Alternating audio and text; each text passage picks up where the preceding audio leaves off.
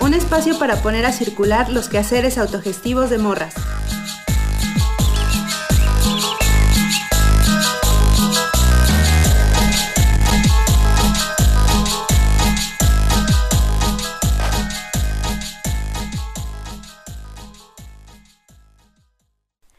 Hola, buenas noches. Yo soy la tetera y estamos en, en su capítulo de Chambitas Extramuros sin Fronteras. Acá estamos con, con Ale de Corazón de Árbol en el barrio de Texquedó, en San Ildefonso, Amialco. ¡Chambitas! Oye, Ale, y al, como al, al principio nos, nos decías que justo con tu hermana, con tu familia, que hace tres años empezaste con esta iniciativa de pues de retribuir, ¿no? Al, cerro, de, del Malmonte, de pues de empezar a germinar, ¿no? Bellota, los árboles nativos. Em, mencionabas que, que fue a de unos incendios. Estos incendios em, van relacionados con, con pues con lo que con la tala, ¿no? de los montes o bueno, todo en realidad va relacionado, ¿no? que no está lloviendo, etcétera, que no estamos acabando todo y que también algo que mencionaste que, que es muy importante es pues el consumo que desmedido que hacemos en la ciudad de los recursos, donde en la ciudad pues no se produce nada más que contaminación y se pues se extrae justo, ¿no? De, todo el alrededor, eh, pues agua también, que luego acá falta, pues es que se lleva para allá, ¿no? Y varias cosas. Entonces, estos incendios mm, tienen que ver con, con estas pues prácticas de tala porque pues también tú mencionas, no es que se quiera cerrar el cerro y ya que nadie utilice no leña, porque justo pues tú lo mencionabas, hay pues para autoconsumo mucha de la gente, pero pues eso, ¿no? Por acá se produce mucho barro, ¿no? Eh, y creo que vienen luego cantidades grandes de compañías grandes a comprar pues que las calabazas de Halloween y tal, y tú lo mencionaste. En la ciudad no nos ponemos a cuestionarnos desde si se horneó, de dónde salió ese barro, que a final de cuentas es, tierra, ¿no? Entonces, em, ¿tú relacionas todo esto a estos incendios o, a, o, o, ¿qué, está pasando, no? Sí, sí, fíjate que sí. Tristemente, este, es una realidad que volvemos a lo mismo, nadie lo quiere ver porque muchos dicen, ay, lo quemó el carbonero. Seguro tenía un horno y le ganó y eso no. Lo que yo he visto es que los incendios son provocados para poder bajar la leña literal, seca. Porque si bien dicen que es un delito bajar leña verde, entonces lo que hace la gente es prenderle fuego y pues va a decir, no, pues si me agarran ya les digo que es leña seca de lo que se quemaron. Entonces eso es lo que ha pasado mucho con, lo, con los incendios. Aquí los que bajan leña verde son gente de fuera, ni siquiera son de aquí. Estamos hablando de, yo no sé si de la Ciudad de México, de muy lejos, porque ni siquiera son de por aquí. Aquí esas personas que nosotros hemos llevado a ver este, tortos cargados de, de leñas y no estamos hablando de dos, tres carguitas. Y esa es otra de las cosas que luego a mí sí me molesta porque digo, aquí han agarrado mucha gente de los que traen leña desde con carretilla, desde con burro. Incluso llegan al remolque y se cargan los burros para el corralón. No, qué ridículo. Pero cuando ven tortos cargados de leña verde, no, hacen que la Virgen les hable. Entonces sí es muy malo que también la gente de alguna manera haga esto, ¿no? De los incendios para proveernos de leña, pero no, no le veo mucho el chiste por qué lo hacen.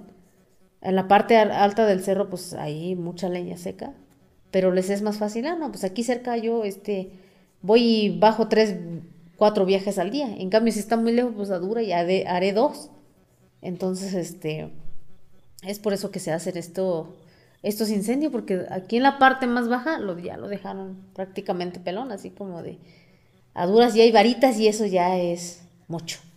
O sea, arrasaron con todo, ya nomás les faltó la escoba y, y a barrer. Entonces, sí, ahorita hay una demanda muy fuerte en eso del, del barro, de todo lo que produce ya ahorita los artesanos. Este, y ellos son los que han optado mucho por el madroño, que es una planta que alimenta la mayoría de los pajaritos, por la fruta que, genera.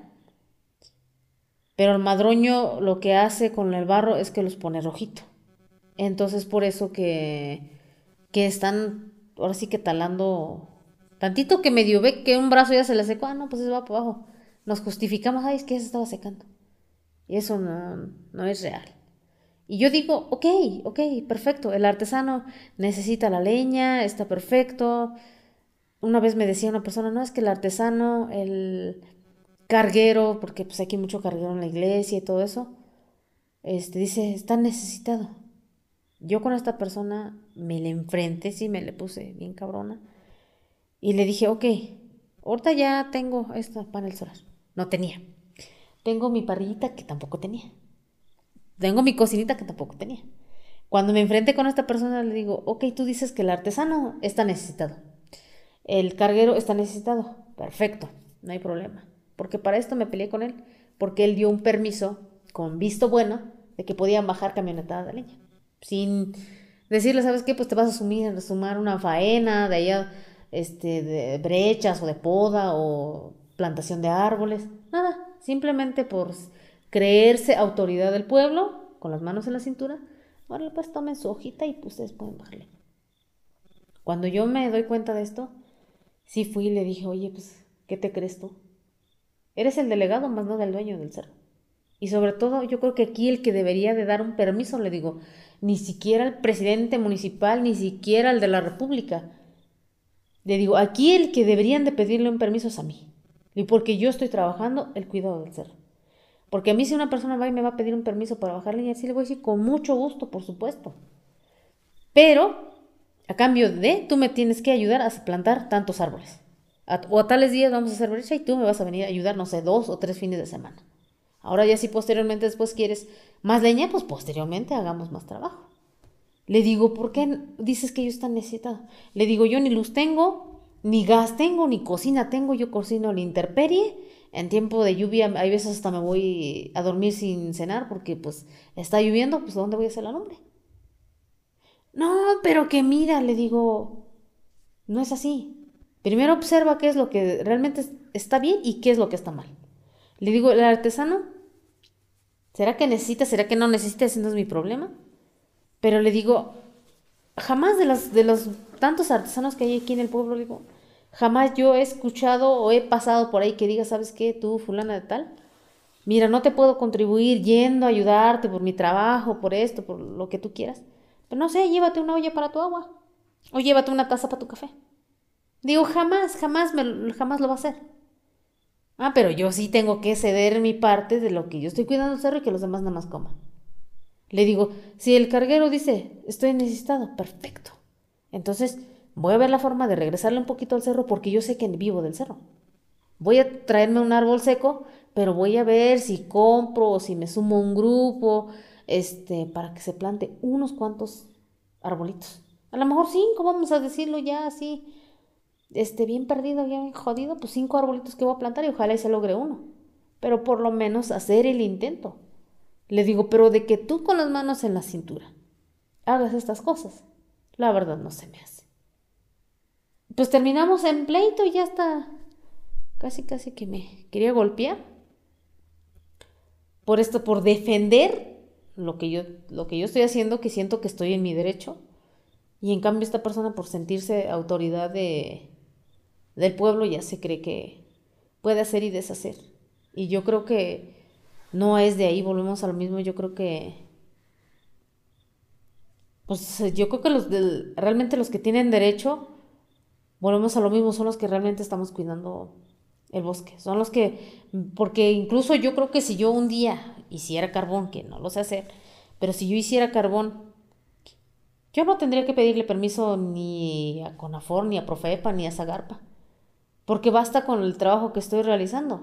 Con eso me puedo defender y de eso puedo decir que tengo que vivir del cerro porque pues no, no hago otra cosa más que cuidarlo. Que si las podas, que si las brechas, que si la siembra de arbolitos. Entonces yo creo que no tengo miedo que venga algún gobierno, de, por muy López Obrador que quiera venir. No le tengo miedo porque yo tengo que mi, mi trabajo me respalda. Si yo quiero tumbarme un árbol, que espero no hacerlo, pero cuando se necesite,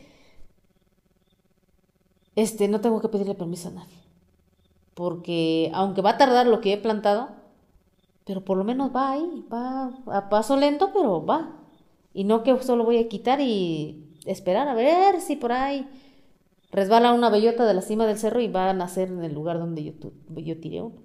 Entonces yo ahorita luego le digo a mis hermanos, si necesitas una viga, un polín, porque aquí tenemos este cedros, de los que se plantaron, también lo plantó una persona por ahí en el 2007. Dice no, que no recuerda bien cuánto plantó, pero con la ayuda de la gente. a él le pagaron esos árboles. Porque creo que hasta algunos de mis hermanos trabajaron en esos, en esos trabajos, participaron en ese trabajo. No me acuerdo cuánto pagaban por arbolito para plantar. Él dice que son entre 16 o 20 mil arbolitos. Pero el cedro no es de esta zona. Absorbe muchísima humedad cosa que el encino no, cosa que el pino tampoco. Aunque dicen que sí, el pino absorbe mucho, pero eso, eso no es real. Yo que conozco los pinos de aquí de, de años, siempre, siempre había humedad en, en las patas de los, los pinos, porque con la sombra que generan, entonces con eso mantienen húmedo el lugar donde ellos están plantados. Entonces, entre más árboles, más humedad hay ahí, aunque digan que no. Pero el cedro no. Ahora he visto zonas aquí donde están muy cargados de, cedros, aunque ni, ni sol prácticamente les da la parte de abajo, aún así están muy secos. Entonces yo les digo a mis hermanos cuando, mire, cuando necesitas una viga, un polín, lo que tú quieras, le digo, quita uno de esos. Y con el tiempo vayamos metiéndole un encino para reemplazar por la que ya está y de alguna manera pudiéramos llegar a un punto que ya recuperemos nuestro ecosistema natural. Le digo, porque el cedro, le digo, el cedro lo estoy viendo, he visto muchas zonas que hay cedro, pero aquí en lo mío veo que no, el cedro no, no es lo más viable para, para esta zona. Entonces, digo, si consume mucha humedad, le digo, y no, no es muy buena para nuestro bosque. Y nunca había habido aquí cedros, de hecho. Claro. Oye, Ale, y ahorita mencionaste que pues que no te acordabas de, los, de los nombres de algunos pájaros en español, pero no tomí, sí. Sí, de hecho es sí. Y te quería preguntar que, pues, esta conexión profunda, ¿no? Que tienes con la tierra, los árboles, la naturaleza, cuando piensas en ella y cuando, no sé, la sientes, ¿te viene a la mente en otomí? ¿O en español? ¿O ambas? ¿O cómo...? ¿Cómo es? O sea, ¿cómo? Porque no es lo mismo, no sé, decir en español cierta cosa. Ah, no hay equivalencias, ¿no? Luego de, de, de ese sentir, ¿no? De, de, que es tan profundo en, en las lenguas originarias. Entonces, ¿cómo te relacionas más con la naturaleza? ¿Cómo, desde, desde dónde? En otomí, en español, en ambos. Pues yo creo que ambos. En ese sentido yo creo que sí, ambos. Porque lo digo porque cuando yo este, he subido a, por ejemplo, no voy tan lejos el sábado pasado que estuvimos haciendo ahí reforestaciones. Y el escuchar el, el cantido de todos los pajaritos que están alrededor, el jilguero, el sensoncle, todos estaban ahí y este y la maestra que vino dice, oye, yo tenía años que no escuchaba este tipo de, cantos. Le digo, si te pones a analizarlo bien o le pones mucha atención al canto de estos pajaritos, le digo, no solo están cantando porque, va, ah, bueno, pues eso es lo que sabe hacer, ¿no? Le digo, yo siempre lo he notado, le digo, o es que estoy ya bien chiflada, pero le digo, desde que realmente yo estoy enfocado en esto, de que estoy pensando desde que los pájaros, desde que el conejo, desde que las abejas, entonces le digo, siento que cuando ando en el bosque y cuando estoy haciendo algo en pro al cuidado del, del bosque, siento que hasta los pajaritos me hablan y, y me dicen que están contentos de que yo esté haciendo algo para ellos. Que, porque al plantar un árbol contribuyo a que a lo mejor en ese árbol vaya a ser su nidito, porque el jilguero no, no construye su nido en los árboles. Él construye prácticamente en los caminos, hierbitas y eso. Eh, la primavera construye también, no, no, tan alto, pero les gusta eh, en los árboles que tengan como horconcitos, donde puedan sostener su, el barro, porque él le pone barro, varitas y plumas. Entonces, este, y el jilguero, ¿no? Ese es que prácticamente 50 plumita es plumita y musgo. Es lo que tiene este su nido. Aquí el, que tiene de plano muy triste su nido es este el, el frío. Ese sí, nada más unas varitas travesadas aquí y allá. Ese de plano tiene la intemperie sus, sus pequeño, que hasta eso su canto lo dice, porque cuando canta se oye como tan triste su, su cantido. Entonces es como que el hecho de que se llame frío, hasta el canto se escucha de que tiene frío. Yo creo que quiero pensar que por eso, o no sé quién le inventó, le puso el nombre de frío, porque este, en otomí nosotros, por el peculiar cantido que tienen, nosotros lo decíamos zotandoce. O sea, como que picotea el la semilla del capulín. Ese, eso es lo que significa su nombre en, este, en, en otomí. Eso es lo que podría decirse que en español, así como que picotea el, la semilla de, del capulín. Y cuando en otomí, por ejemplo, hay uno que, que le decimos odilumbre, ese pajarito hace su nidito en, en los pastos. Es en la tierra, así que uno como por ejemplo donde andaba yo con los borregas acá, hasta incluso los puedo llegar a pisar porque ellos están en los pastos no tan grandes. Y es una cosita de nada su, su nidito.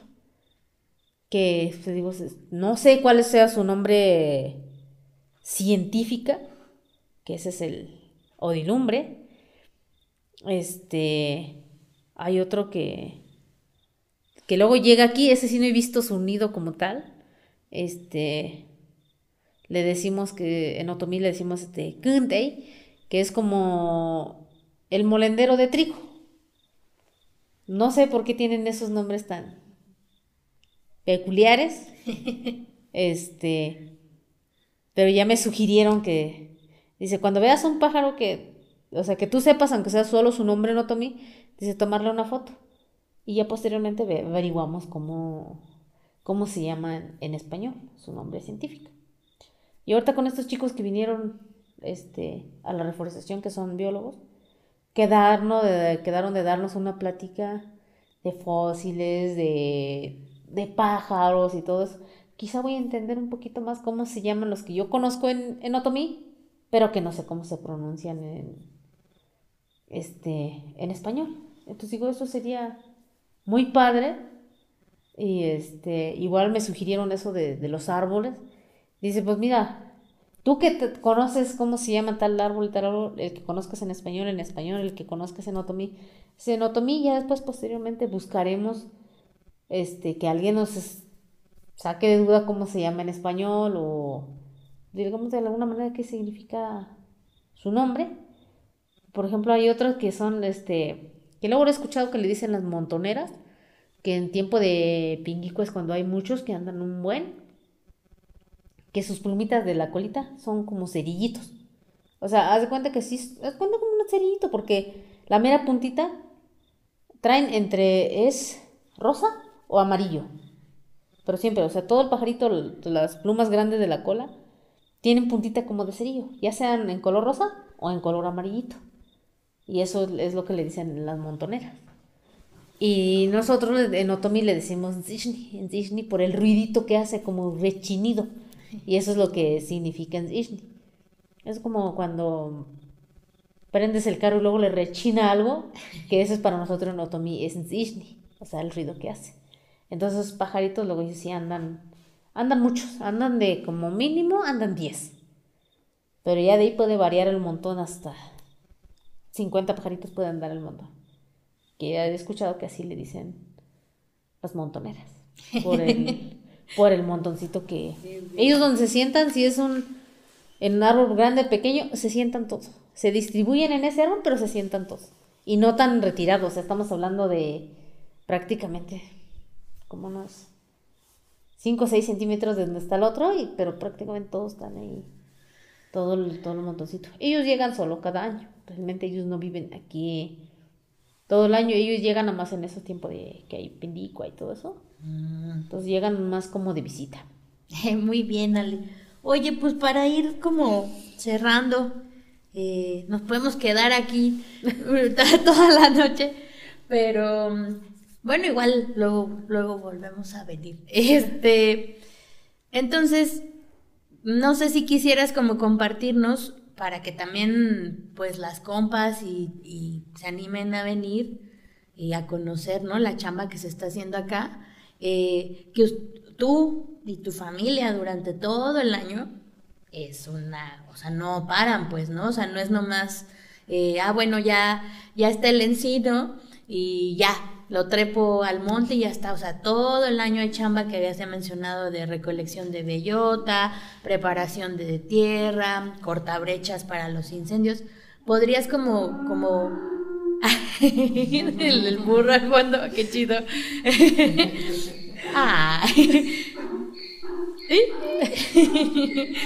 este, ¿nos podrías mencionar más o menos como eh, como en qué tempora, en qué temporalidad trabajan y, dónde y tus redes, cómo te pueden contactar para venir para acá y cuáles son las tareas que se van desarrollando, por ejemplo, ahorita en época de lluvias o cuando viene la recolección de bellotas y así, por favor.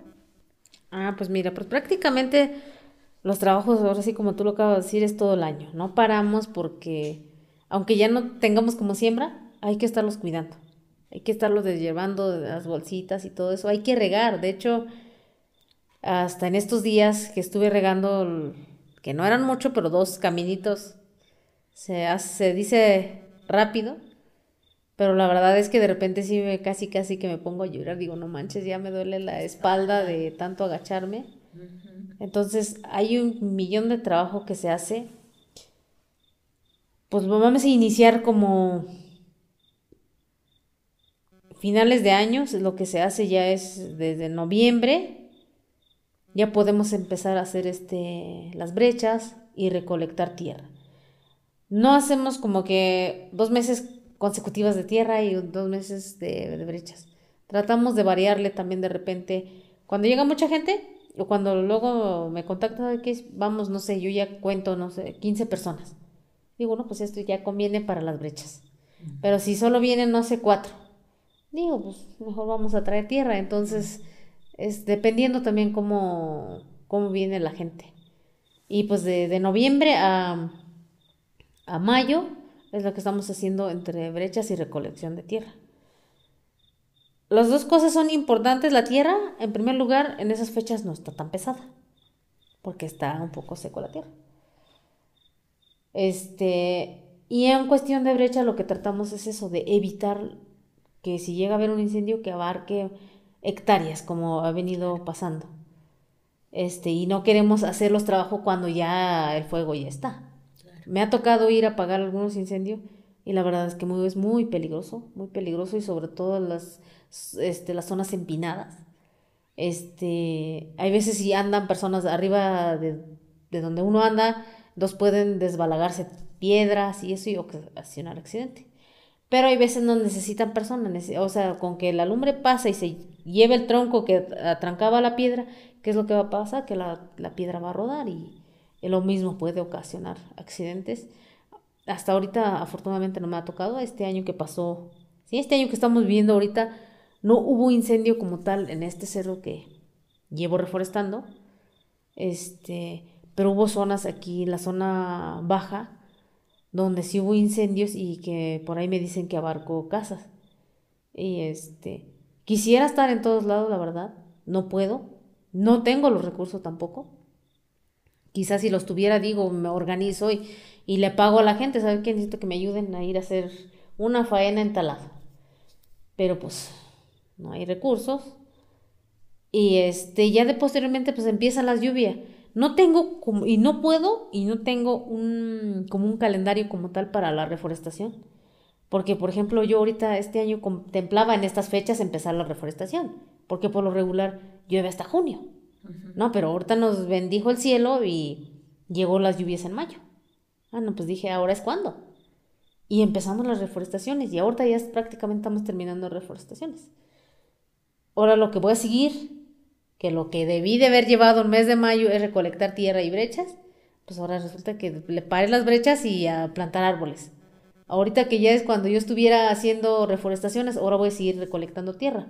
O sea, no está en mis manos de decir, no sabes qué voy a organizar de julio a, de junio a julio va a ser reforestaciones. No puedo hacer eso porque ahora sí que la madre naturaleza, yo me guío a base de ellos. Si hoy llueve y yo tengo árboles, pues yo mañana tengo que ver la forma de plantar. Pero si no llueve y yo quiero plantar, pues no, simplemente no puedo. Entonces, lo único que tengo como definido son como las bellotas. Eso es para... Ubicamos a finales de agosto, principios de septiembre. Esa es ubicación. Hacemos como una pequeña caminata para ver dónde hay bellotas y todo eso. Y cuando ya ubicamos las bellotas, si ya empiezan a caer, Dice, no, pues posteriormente regresamos en 15 días, ya va a ver más para poder recolectar. Y si todavía no hay nada, entonces volvemos a los 15 días, estamos hablando como mediados de septiembre, para ver cómo van nuevamente las bellotas. Entonces hay que estarlo chequeando consecutivamente. Y ya a raíz de eso, pero si no pasan del mes de septiembre que haya este bellota. Entonces ya a partir de ese momento digo, eh, si empiezo a recolectar desde mediados de septiembre, tengo mediados de septiembre para sembrar bellotas y todo octubre. Entonces ese, ese tiempo así como que la tengo así más o menos definido porque digo ya si hay bellotas pues todo ese, ese tiempo ahí este, para sembrar bellotas. Pero cuando no hay, volvemos a lo mismo, de repente sí, va a haber un poquito en, en septiembre, octubre, sí va a haber un poco de, de siembra, pero yo voy a seguir buscando. Claro. Entonces puedo tener siembra igual hasta noviembre y diciembre. Claro. Pero es dependiendo como... La vayas viendo. La naturaleza. Pues sí. Porque si yo pusiera mi regla, no, pues que yo tal día quiero bellotas y tal día los voy a pues plantar. Y es algo pues que no, no va a suceder. Pues sí. No es como que yo diga, no, pues hoy voy a hacer una sopa, ¿no? Más tarde, pues no sé, me coso unos frijoles. Porque no está en mí, este, ahora sí que lo que produce la naturaleza. Sí. yo solo dependo de, los ciclos que él me vaya, indicando, ¿no? Sabes que ya hay bellotas, empezar a recolectar. No, ya llovió, pues ni modo. Si yo tenía planeado para 15 días la reforestación y ya tengo la tierra ya se mojó, pues ¿para qué me espero? Entre más tiempo le dé yo el árbol en la tierra antes de que se vayan las lluvias, mucho mejor. Porque ahorita yo confío que va vamos a estar en buen año de lluvia. Ahorita ya llevan prácticamente un mes de ventaja en la tierra. Cuando yo está, apenas estoy pensaría en meterlos en junio, pues ya en mayo ya se metió las primeras, la mayoría se podría decir. Entonces ellos ya llevan una ventaja, ya llovió, ya por ahí se está adaptando al, al cambio del, de la tierra y eso. Ya de aquí a julio, ¿no? Pues ya están empezando a enraizar. Cuando en otro tiempo, en julio, apenas se están adaptando. Claro. Entonces, no puedo hacer como un calendario. Muchos sí me han dicho, muchos me han dicho de, es que debes de tener un calendario, no puedo. Porque es imposible. La verdad no. Es, volvemos a lo mismo, es como si decir, no, pues sabes que vengan y ayúdenme a barrer mi casa el martes. Y el sábado también. Eso sí, porque yo, eso son cosas que yo puedo claro. este, disponer. No, pues. Pero en cuanto a la naturaleza, la verdad no. No. y pues prácticamente lo tratamos de hacer los fines de semana. Cuando se organiza un grupo mayor, ya ellos deciden, hasta eso en ese lado sí soy flexible, si me dicen, ¿sabes qué? No acepto menos de 10. Ya a partir de 10 ya me pueden decir, ¿sabe qué? Tengo un grupo para trabajar el lunes o el miércoles o el domingo. Ya para esos días yo también me hago un espacio y digo, no, pues sí, los voy a recibir. Este, pero cuando yo voy a mi ritmo, entonces procuro que sean los sábados. Así lleguen dos o cuatro, pero pues ya sé que yo el día sábado lo tengo prácticamente ya apartado para, para este tipo de trabajo. Pero ya cuando llegan más, o cuando se organizan, o luego me han dicho, no, pues ¿por qué no lo haces en domingo? Por ejemplo, estos chicos que vinieron, este, mi amigo me dice, oye, pero ¿por qué no haces uno en domingo? Le digo, pues si tú me organizas tanta gente para el domingo, con mucho gusto lo hacemos el domingo. Dice, ¿no tienes problema? Ningún problema. Y sí, vinieron las personas. Bueno, dije, entonces no lo hago el sábado, lo hago el domingo. Pues sí. Entonces, es en ese sentido, digamos que le buscamos ahí como le hacemos, pero siempre y cuando que se organice un grupo a menos, eh, mínimo 10 personas. Claro. Y ya de ahí sí que ellos decidan que, qué día quieren venir y ya vemos qué actividades se le, se le puede dar también. Claro. Ajá, entonces eso es como así, que el... así funciona. Así más o menos estamos Pues tratando sí. de... Es un poco complicado, sí, porque les digo, a lo mejor mucha gente si quisieran organizar, ¿no? Pues dicen que hay esta actividad para tal fecha, vamos a ir. Pero entonces lo único que yo les dejo abierto es eso, que todos los fines de semana hay trabajo. Claro. Ahora si se organizan mínimo 10 personas, el día que ellos gusten, Claro. con mucho gusto, yo aquí, ya sea que yo los atienda o ya sea que mi hermana, este, porque hay veces, la mayoría, hasta eso, afortunadamente he estado en estos tres años ahí al pie del cañón, pero mi hermana también está capacitada para, en caso de que yo no estoy, ella es la que puede guiar a la gente, atenderlo aquí en, dentro de las medidas posibles, para que no, Claro. no se quede nadie sin disfrutar de los trabajos que hay y de la belleza que tenemos aquí al lado. Muy bien, Ale. Pues sí, ¿no? A romper con los, con los ciclos, eh, pues tan impuestos, ¿no? Por este sistema en el que habitamos y pues más bien a, a saber escuchar y sensibilizarnos a los ciclos de la naturaleza que son muy otros, ¿no? Sí, y pues muchas gracias, Ale, por recibirnos a chambitas acá en Corazón de Árbol. ¿Nos puedes decir, así están en, en Facebook o por dónde te pueden contactar la, la gente? Ah, Pues es que realmente no tengo una página como tal hasta ahorita. Entonces la personal tuya. ¿o cómo es? sí, lo personal, hasta nombre artístico tengo. A ver, échatelo. Este, estoy como Favela Irazábal. Fabela Irazábal. Ajá, así estoy en el Facebook. Y ya, pues, este, pues, mi número es 44 25 04 99 14. Ya es más directa para más información o cosas así. Pues ya estoy aquí a la orden. Y pues yo creo que muchas gracias a ustedes también que se interesen en este tipo de, de actividades. Este, ojalá que esto llegue a, a muchas personas y que pues se animen a venir a, a conocer a, aquí a nuestro vivero Corazón de Árbol. Y pues no me queda más que agradecerles, la verdad estoy agradecida. Aquí tienen su casa y todos los que nos estén cu- escuchando, hay lugares aquí para acampar, si gustan venir a acampar. eh, pueden traer hasta el mascota aquí, no, sin problema. Este, incluso para las caminatas también llevo a caminar no menos de 10 personas porque no me conviene llevarme uno, es una distancia bueno, tenemos como tres rutas. Una muy larga, una intermedia y una más corta. Entonces, para los de carrera larga, pues estamos hablando como de 25 kilómetros. Súper. Ajá, y para la intermedia estamos hablando como de unos 18, 19 kilómetros.